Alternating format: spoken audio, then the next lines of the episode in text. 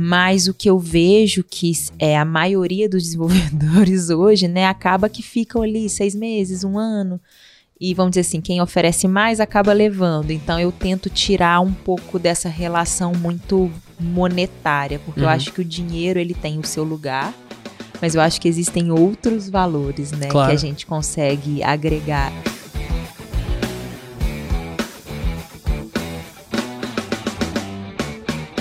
E olha só com quem que eu tô conversando aqui hoje, a Thelma Valverde. Ela que é CEO da Emiolo. E é com ela que eu vou bater esse papo hoje e levar um conteúdo relevante para você que acompanha aqui o canal. E aí, Thelma, tudo bom? Tudo bem, você? Tudo bom. Olha, primeiro eu queria te agradecer por você ter aceitado o meu convite de vir aqui bater esse papo e, como eu mencionei, levar um conteúdo relevante pro pessoal que acompanha o canal. Obrigado, viu? Eu que agradeço a oportunidade de estar aqui e espero aí contribuir com conteúdo, um pouquinho de conhecimento, né, desse mundo aí das startups, Não, empreendedorismo. Com certeza. com certeza. Agora, Thelma, uma coisa aqui interessante. Você, na verdade, é bióloga de formação. Isso. E você está trabalhando com tecnologia. E na verdade nem é, na verdade, é, tecnologia aplicado a uma questão sustentável, né? Ou questão do, do mundo, da biologia, natureza, do não é nada ambiente. disso, é meio ambiente, né? É, você mudou completamente aí, né? Deu aí uns 180 graus aí na carreira e quando que você deu esse start assim, putz, vou mudar de carreira? É, então. Tudo aconteceu de 2013 para 2014, né? Eu já trabalhava na área aproximadamente sete anos, na área ambiental, como bióloga. Mas é, eu sempre falo, né, que quando a gente escolhe a profissão, é, muitas vezes a gente não tem a maturidade para poder enxergar realmente o seu potencial, né, e para que a gente veio ao mundo, né, vamos falar assim. Mas eu, né, desde muito nova, meu pai era vendedor e eu desde novinha é, vamos dizer assim, eu sempre tive esse espírito empreendedor, sempre fui muito que curiosa. Legal. Né, eu falo que eu vendo as minhas coisas e vendia, né? Fazia esse processo de venda, né? Desde os meus 14, 15 anos, já vendendo coisas para minha mãe. Que legal. e mas acabou que no decorrer da minha história, né, nesse, nessa caminhada, eu fui indo para a biologia. Mas Durante a faculdade, eu fui percebendo que eu gostava muito mais de uma área mais macro do que micro, né, da biologia em si. E eu fui me vendo ali, no, né, nesses anos que eu trabalhei na área ambiental, é, eu, eu, eu me enxerguei muito vinculada à área de vendas, à área de estratégia ali do comercial em si, atendimento ao cliente, de estar tá ali resolvendo o problema e o processo como um todo, né? Desde a, de o momento que entrava um projeto novo, um cliente novo, até o momento que esse cliente sai ali com a licença dele ambiental, com o projeto dele, vamos dizer assim, né, de recuperação de áreas degradadas, por exemplo, uhum. solucionado. Uhum. E nesse, nesses anos de experiência, eu lidei muito com grandes empresas. E eu era muito nova, né? Vamos falar assim. Eu tinha 22 anos quando eu comecei. Hoje você tem 23. Quem dera. e eu falo, meu Deus, como é que eu era corajosa, né? E eu já lidava com grandes empresas, já lidava com corporações e eu amava fazer isso, né? Tava ali na, no, era do meu dia a dia estar tá em contato com essas empresas e conseguir solucionar esses problemas. Até que em 2013 é, meu noivo, né, que hoje é meu marido, ele virou para mim, ele tinha uma empresa de tecnologia, que é a Emiolo, e ele falou para mim, falou, Thelma, né, vou ter que fechar a empresa, né, porque ele tinha fundado uma outra startup, essa startup, né, chegou num ponto ali de receber alguns investimentos, ele tinha que estar tá com foco 100% nela, e ele falou para mim que ia fechar a Emiolo. e aí eu virei para ele e falei, não, você não vai fechar não, eu vou assumir essa empresa. Ele, nossa, mas você tá doida? Bióloga, assumir uma empresa, vão ser dois empreendendo. Mas isso você tava trabalhando na época, Trabalhava. Eu trabalhava ainda. E ele, Thelma. Aí de início ele ficou um pouco assustado. E aí depois ele virou para mim e falou assim: Olha, se é isso mesmo que você quer, é, vou, você tem meu total apoio. Então, a partir de agora, você toma a mesma decisão que a empresa é sua. Uau! E aí, é, no final do ano, né, em dezembro, eu pedi as contas, vamos falar, falei, falar assim, né? Falei pro meu chefe, ó, tô indo, vou assumir é, uma empresa. E aí, esse processo foram dois meses. Em fevereiro de 2014, eu fui para Emiolo. e foi um grande desafio, né? Porque eu falo que eu achava que ia ser muito mais fácil. eu falava assim, ah, quem vende papel. Vende qualquer coisa, né? vende qualquer vende coisa. Vende gelo para esquimó. Vende gelo para esquimó. E na verdade não é assim, né? Eu acho que o processo de venda ele tá muito ligado com conhecimento. Mas eu não tinha tempo de primeiro aprender para depois. Ninguém tem. Qual empreendedor que tem tempo de não tem? Para depois é, colocar em prática, né? Porque a empresa já vinha passando por um processo de dificuldade, até por isso que é, meu marido ele queria vender. E eu falei, meu Deus, vai ter que ser pegar no tranco mesmo é, e vai. trocar é, asa trocar do avião voando. É, trocar o pneu com o carro andando. Mas eu tive muito apoio, assim, de todos os, os funcionários, né? Eu era, vamos dizer, a CEO mulher que estava chegando ali, assumindo uma empresa que tinha uma cara totalmente diferente, né? Tinha o perfil do meu marido que estava ali dentro e tudo. Então, eu acho que foram vários desafios. Mas os meninos sempre me apoiaram muito, todos os devs. Isso é importante. É, Quando a equipe e... apoia, que o negócio Sim. caminha bem melhor. E eu ia a, a, cada reunião que eu fazia ali com um cliente que chegava pedindo para cancelar, e eu tinha que reverter aquela situação, falava: "Meu Deus, o cliente não pode cancelar". E eu, eu brincava que a gente chegava na reunião para cancelar, mas acabava saindo feliz, porque a gente conseguia ali reverter o processo, porque no início foi bem difícil, né? Muita gente querendo abandonar, não, não tá dando mais. Eu, não, gente, calma. Vai olha, dar tudo certo. Mas assim, além de. É, bom, essa questão de biologia ficou para você ajudar os filhos na escola, né? Hoje em dia nem mais isso. Quantos, quantos, quantos filhos que você tem? Eu tenho dois. Dois. É, e tem essa questão aí de você também empreender e junto com a maternidade. Porque Exatamente. tem muita gente que às vezes fala assim: não, você tem que escolher. Ou é a carreira ou é filho. né? Ou é. Não dá para você conciliar carreira e filhos juntos. Como é que foi isso para você? É, então, eu acho que quando nasce uma mãe, acaba nascendo uma empreendedora aí também, sem saber. Mas minha primeira filha, né, foi uma, minha filha Laila, eu era muito nova, eu tinha 19 anos. Então já foi para mim um grande desafio de vida, né? É, quando é, eu passei por esse momento de empreender, né, de ter mesmo a minha empresa, eu já estava com o segundo filho, que era o Oliver, e quando eu tomei essa decisão ali de assumir a Emiolo, logo no mesmo ano eu engravidei dele. E eu posso te falar assim que existem, não é um mundo maravilhoso, né? Não vamos romantizar o processo, é, mas eu tive bastante apoio familiar, né? Por naquele momento hoje, né? Moro longe da minha família, mas a gente ter essa rede familiar, essa rede de apoio auxilia demais a maternidade e você conseguir conciliar com o trabalho.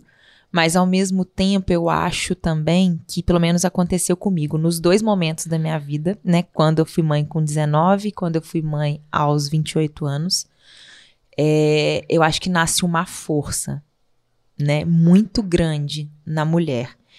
E isso ajuda demais a você não desistir, mesmo nos momentos mais difíceis, né? Quando você tem que amamentar ou deixar de amamentar para cumprir um compromisso. É, você aprende também é, a lidar com essa questão do trabalho, querendo ou não, é, 24 horas por dia. porque vai ser você não tá ali de corpo físico, porque você tá às vezes ali no momento com o seu filho, no momento que ele mais precisa, mas você de certa forma você vai estar tá pensando na empresa também, quando você está na empresa, está pensando no é, filho. E mãe, você é mãe 24 horas, não tem jeito. Exatamente. E quando você é empreendedor, você é funcionário, é funcionário entre aspas, 24, 24 horas. horas. Não tem jeito. Então, eu acho que é tentar equilibrar pratos, né? Você é, enfrentar. Eu acho que os desafios são diários, mas é a vida. Então, um momento você vai ter um momento mais difícil com o seu filho, uma hora você vai ter um momento mais difícil com a sua com empresa. empresa. E aí você vai tentando é, ultrapassar essas barreiras é, de uma forma eu, eu acho que tem que ser com bastante serenidade, porque senão tem hora que você vai perder um pouquinho os cabelos ali. Mas eu acho que a gente consegue, né? É só respirar fundo, viver um momento de cada vez e também saber o momento certo de tomar as decisões. Então, por exemplo, a, a minha mais velha, ela já tinha nove anos, né? Quando eu comecei a, a empreender ali na Emiolo mesmo, né? Que eu assumi a empresa. O pequenininho era menorzinho, então a gente tinha um desafio de vir para São Paulo. Então, opa, vou esperar pelo menos ele fazer uns dois anos e até ele completar os dois anos, a gente foi fazendo de uma forma é, menos impactante. Uhum. E a mais velha, né? Por ela já ser um pouco mais velha, mas também no momento assim de entrar numa puberdade, enfim. A gente conseguia ali conciliar, então ela também ajudou bastante, fazendo aquela companhia pro irmão. Legal. E aos pouquinhos as coisas foram é, caminhando, né, de forma que eu fui. Eu acho que foram várias barreiras para mim. Do aprendizado, né, da tecnologia em si, o aprendizado é, de ser empreendedora, de ser a dona do meu próprio negócio, o aprendizado da maternidade. É, além disso, né, gente, a esposa, tem a casa, tem todos esses desafios, mas eu é acho. Filha, é, tem todo. todo esse contexto, mas eu fui conseguindo ver o caminho que a Emiolo poderia seguir e ainda teve um, um, grande desafio também, que foi um processo de transição tecnológica, né? Para a gente se tornar uma startup. Então, a gente vinha de um, de um modelo ali de um desenvolvimento mais modular, menos escalável, né, em que demandava muito tempo para eu entregar uma solução. E quando eu assumi a empresa, foi no momento do boom dos aplicativos, né, que antes não existia. Uhum. Então, fazer esse processo internamente com os desenvolvedores também, né, como que eu motivava o desenvolvedor a aprender uma tecnologia nova, sendo que ele já estava ali acomodado com o jeito dele de trabalhar. Nossa, eu acho que eu enfrentei bastante desafio. Mas olha, uma coisa que você falou que é muito interessante é que você falou que quando você vira mãe vem uma força. O uhum. que, que, é essa força? É força de vontade? É um lugar que você quer chegar, que você fala assim, meu, eu não posso deixar a peteca cair, porque senão eu não vou chegar lá. Exatamente. O que, que é essa força? Eu acho que eu chamo isso de força desejante, é um desejo, né? Então, você sente pulsar. Eu sentia pulsar o desejo ali de empreender. Eu queria conseguir fazer né, a empresa da minha forma. Eu amava vender. Eu amava, eu estava imersa naquilo ali, né, naquele mundo da tecnologia que era totalmente novo para mim. E eu acho que a maternidade ela mostra esses percalços, né? Então, que você vai estar tá ali, você vai ter várias dificuldades, mas no dia seguinte seu filho está olhando no seu olho fazendo você sorrir. Agora, tem uma coisa interessante que você comentou, que é o seguinte, você, a Emiolo já tem oito anos, é isso? Não. Eu a Emiolo tem Não. 17, esse ano faz 18 anos. Ah, é que na verdade você assumiu em 2014. É, a então, Emiolo nasceu de em... De 2014 dois... pra cá tem 8 anos, certo? Isso, mas a Emiolo nasceu em 2005. Tá, 2005. Esse ano ela ganha maioridade. Mas olha só, você, cons... você comentou aqui antes, né, da gente começar a gravar, que tem desenvolvedor com você que tem mais de 8 anos de casa, é isso? É. Como que você conhece... conseguiu essa proeza? Porque isso, olha, você tem, tem que ganhar um prêmio, tem que, sei lá, Great Place to Work, alguma coisa assim você tem que ganhar, porque isso é um mega de um desafio. Sim. A gente tem dois desenvolvedores que estão com a gente já há 11 anos. Uau! Desde, praticamente desde quando a Emiolo foi fundada, no início. E, assim, teve um, um eram três, né? O André, esse ano, ele nos deixou. Mas foi assim, eu acho que foi um, um, processo natural dele mesmo. Ele queria trabalhar num formato novo, né? Que não era, não era muito coerente com o que a Emiolo faz, porque a gente não. Uhum. O nosso produto é não ter produto, né? E os meninos, né, que posso até falar o nome deles, o Rafael e o Sótinas, é, eu acho que como eles vieram muito, eles viram a empresa crescer. Eles vêm de um momento que a empresa ali praticamente não era nada, passou por todo esse processo de transição, entendeu o desafio e hoje eles é, conseguem enxergar uma oportunidade para eles também dentro da empresa. Eles fazem parte do negócio, fazem né? parte. Então, eles fazem parte da história. Então é como Exatamente. se aquilo fosse tão deles quanto, Quanto seu, por exemplo. Meu, exatamente. E eu acho que também, assim, eu falando por mim, é, eu, eu sou muito humana. E eu acho que a liderar é, não pode ultrapassar o ser humano. Então, a gente busca sempre estar perto deles, né? Eu não tenho ambição de ser uma mega empresa com 100 programadores em que eu não vou poder olhar no olho do meu desenvolvedor, né? O que a gente quer é que esse contato humano, esse contato de confiança, ele ocorra ali dentro da, da empresa mesmo e que eu tenha poucos clientes, mas bons clientes, e que eu tenha poucos programadores, mas bons programadores no sentido não só dele ser um bom profissional, mas dele ser boa pessoa também. Que legal. Eu então, acho que é uma coisa vai que tem se falado muito assim no dia a dia, né, das empresas hoje, porque assim, tem algumas palavras que viram moda Uhum. quando, conforme o tempo vai passando, né? E hoje tem se falado muito sobre intraempreendedorismo. Uhum. É, não sei se é o caso da gente começar a trazer isso mais para a realidade das organizações, até para a gente ter é, uma saída, né? Porque a gente tem um, um- uma saída muito grande de Sim. desenvolvedores das empresas, né? Exatamente. É, não sei se é o momento da gente começar a trazer isso para para que a pessoa entenda que, olha, você não é só um desenvolvedor, Não. você faz parte do negócio. A gente, né, tem um grupo, nós somos um time, nós somos uma família. A gente vai, a gente tem um Exatamente. objetivo em comum para chegar em tal lugar. Será que é mais ou menos isso que está faltando às vezes nas empresas, principalmente que trabalham com tecnologia? Eu acho. Eu acho que né, o intraempreendedorismo, que é justamente você se sentir parte daquilo, né? É, hoje em dia, quando você fala de tecnologia, é muito distante, né? Principalmente com, vamos dizer assim, pandemia, home office. Então, as pessoas elas acabam usando dessa tecnologia e essa distan e trazendo esse distanciamento. Então, muitas vezes o desenvolvedor ele tá ali, mas ele não, não consegue entender nem a cultura da empresa. Não tá de corpo e alma. Não tá. O propósito daquela empresa, ele tá ali para fazer o dele, entregar e, e ponto final. E eu acho que uma relação empresa, funcionário, colaborador, ela é muito além disso. Uhum. As pessoas, elas precisam entender que eu, Thelma, eu não sou nada sem ele ali Uhum. na ponta, né? Então, vamos dizer assim, eu sou CEO da empresa, mas existe um processo, né? Cada um tem o seu papel. Eu posso trabalhar ali bem focada na venda, mas se eu vender e ele não entregar, Não adianta. não adianta. Eu acho que o colaborador também tem que entender, e aí de todas as áreas, é que ele vai passar mais parte da vida dele trabalhando dentro de uma or- organização Uhum. do que com a família, ou do que com a esposa, ou do que co- fazendo qualquer outra coisa. Exatamente. Então, se ele também não pensa em criar um ambiente para ele que seja saudável, agradável, é, todo mundo vai à loucura. Não consegue, não se sustenta, né? Não sustenta porque ele também tem família, ele também tem filhos, ele, ele também tem um propósito de vida, algo que ele almeja.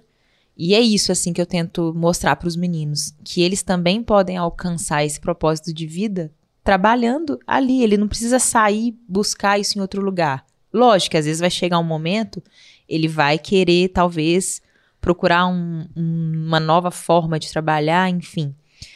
Mas o que eu vejo que é a maioria dos desenvolvedores hoje, né, acaba que ficam ali seis meses, um ano. E vamos dizer assim, quem oferece mais acaba levando. Então eu tento tirar um pouco dessa relação muito monetária, porque eu Uhum. acho que o dinheiro ele tem o seu lugar, mas eu acho que existem outros valores, né, Claro. que a gente consegue agregar.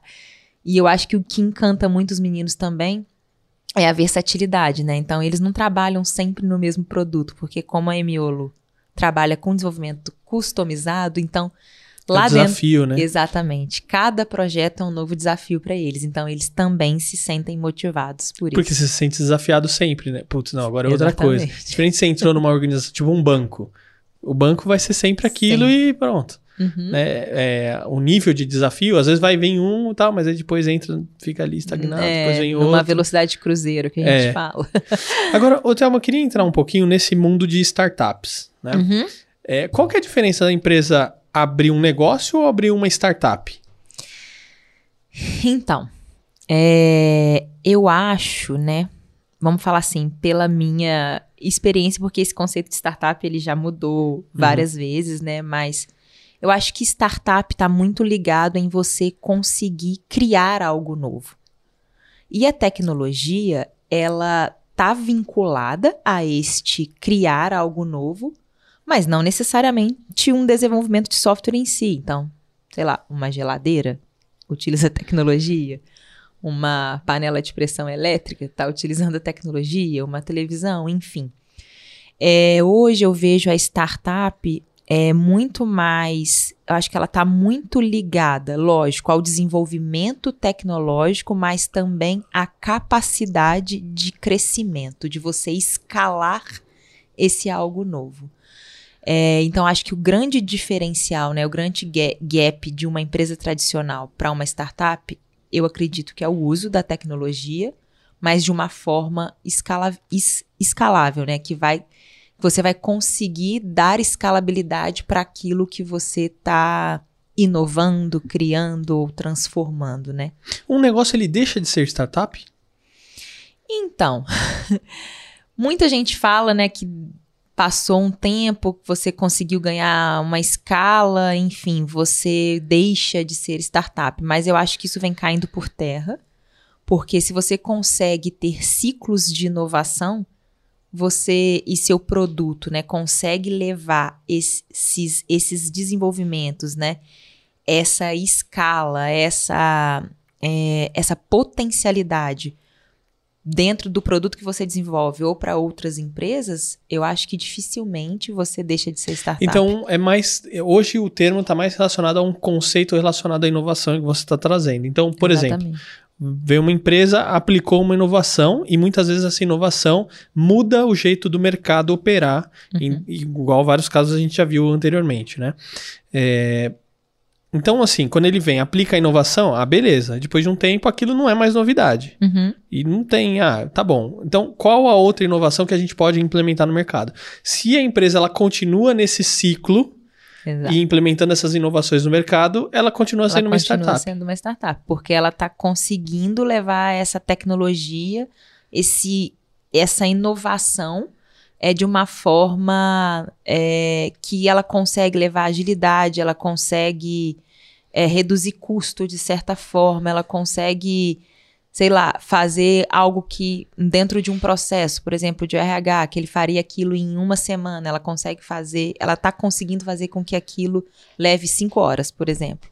Então ela continua inovando dentro da, da do produto, dentro do que ela se propõe, uhum. e ela continua sendo uma startup. Tem agora uma pergunta aqui, e esse é um dos meus desafios. Uhum. É, quando a gente pensa num negócio, uma palavra da moda também, disruptivo, né? é, muitas vezes está ligado a você ter uma equipe de desenvolvedor. Muitas vezes, não estou falando uhum. sempre, muitas vezes.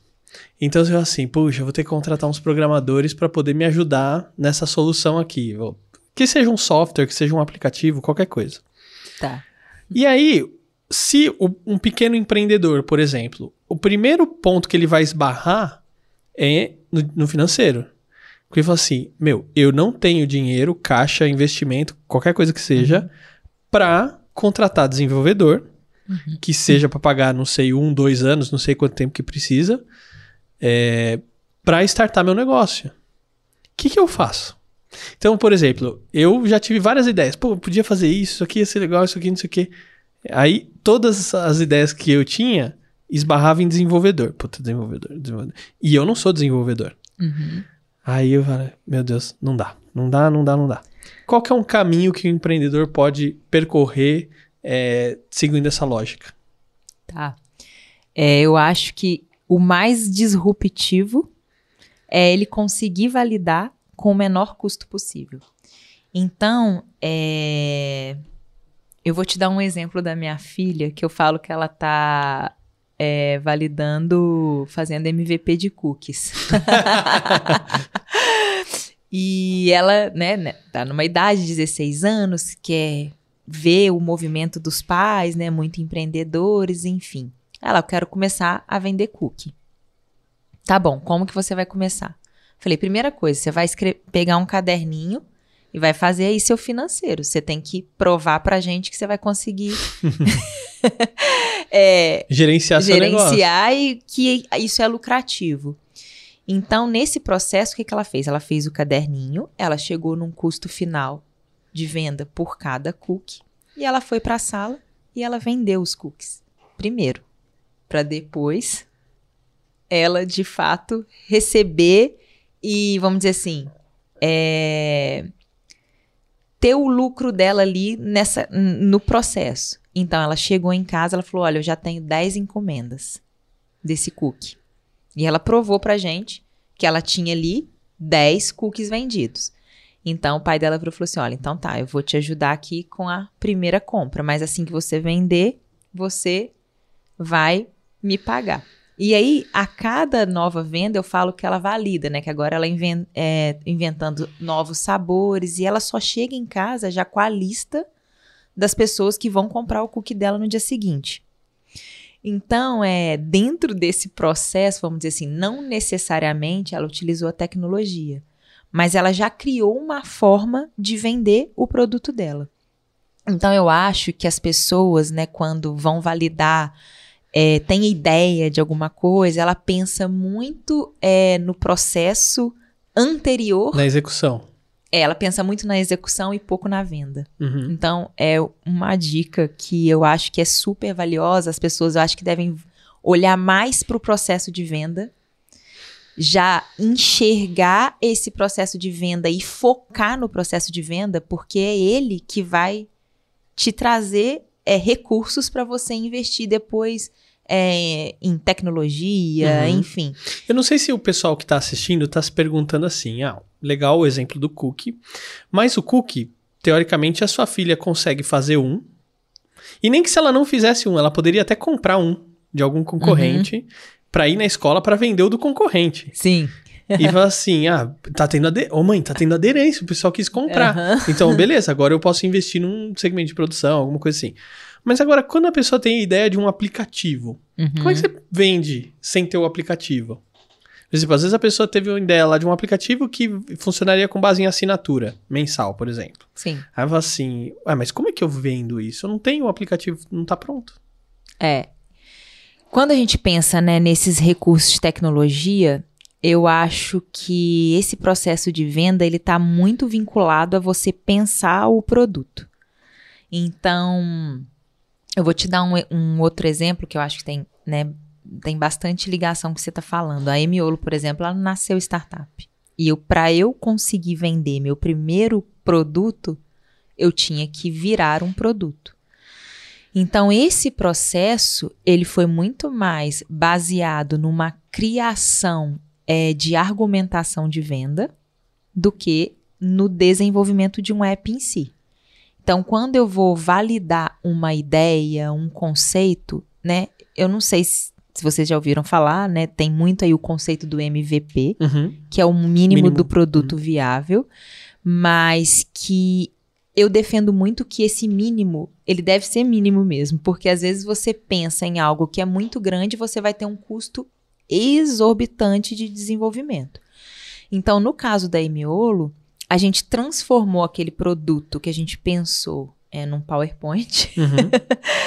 e a gente conseguiu validar é, o nosso produto com, é, vamos dizer assim, tangibilizando ele para o cliente. Então, cada novo cliente, cada novo desafio, cada nova oportunidade que vinha para gente, eu fui vendo que sem produto eu não conseguia vender. E agora? Então a gente criou um processo ali de venda focado na etapa de venda. Então eu não desenvolvo o produto, mas eu consigo tangibilizar para o cliente o que ele quer através de um fluxo, através de, de, vamos dizer assim, um desenho ali de algumas telas em que eu eu não gosto muito de usar essa palavra, em que eu produtizo para ele a ideia dele. Legal. E aí, quando você consegue tangibilizar para o outro e, e, tornar aquilo mais palpável, você consegue efetuar a venda como consequência. Então, assim, eu acho que nesse processo, ah, eu quero ter um aplicativo e tudo, vamos pelo caminho mais simples. Tá, vou dar um exemplo de um processo de venda uhum. de um de produto, sei lá, eu quero colocar, vender caneca pela internet. Hoje você não precisa ter um e-commerce para vender uma caneca uhum. pela internet. Né? Então, quais os caminhos que eu posso ir que eu vou demandar menos custo até eu efetuar a primeira venda. Então, ah, eu posso fazer a venda um grupo do WhatsApp, uhum. eu posso mandar por aqui, eu posso fazer aqui um link de pagamento pelo Cielo, a pessoa já vai, já entra aqui, seleciona, paga. É, sei lá, né? Dando, existem, né? Já existem algumas peças desse Lego que você consegue tangibilizar o produto e não necessariamente investir antes de você vender. Que legal, bacana, é isso aí. Então, olha quanta coisa a gente falou. A gente falou é, de empreendendo enquanto se é mãe, né? A gente falou desse começo da Miolo, dessa questão das startups, como você viabilizar o seu produto ou uma ideia. Então, primeiro queria te agradecer por você ter vindo aqui é, mais uma vez, né? E me ajudado a levar um conteúdo relevante para o pessoal que acompanha o canal. Ah, Obrigado. Obrigada, eu que agradeço. Espero que vocês tenham gostado. Não, gostamos? Eu, pelo menos, adorei. e olha, se você gostou aí, não esquece de deixar o seu like, o seu comentário e se inscrever no canal. E olha, lembrando dos nossos patrocinadores, a Unique, gerando relevância e autoridade para você e para o seu negócio por meio de vídeos no YouTube e podcasts iguais a esse aqui. E também, olha, tem um monte de curso bacana lá no meu site. Media Training para o mundo corporativo, comunicar para chegar lá, YouTube Power Up, como se sair bem em uma entrevista de mídia. E olha, tem até um curso gratuito de fotografia. Não precisa nem fazer cadastro, é só acessar o site e começar a estudar agora mesmo. Estou deixando todos os links aqui na descrição. E olha, compartilhe esse episódio aqui com as empreendedoras, os empreendedores, com o pessoal que gosta aí é, desse mundo de startups, que com certeza essa pessoa vai adorar este conteúdo. Um abraço e te vejo no próximo episódio. Tchau, Thelma. Obrigado. Tchau, obrigada.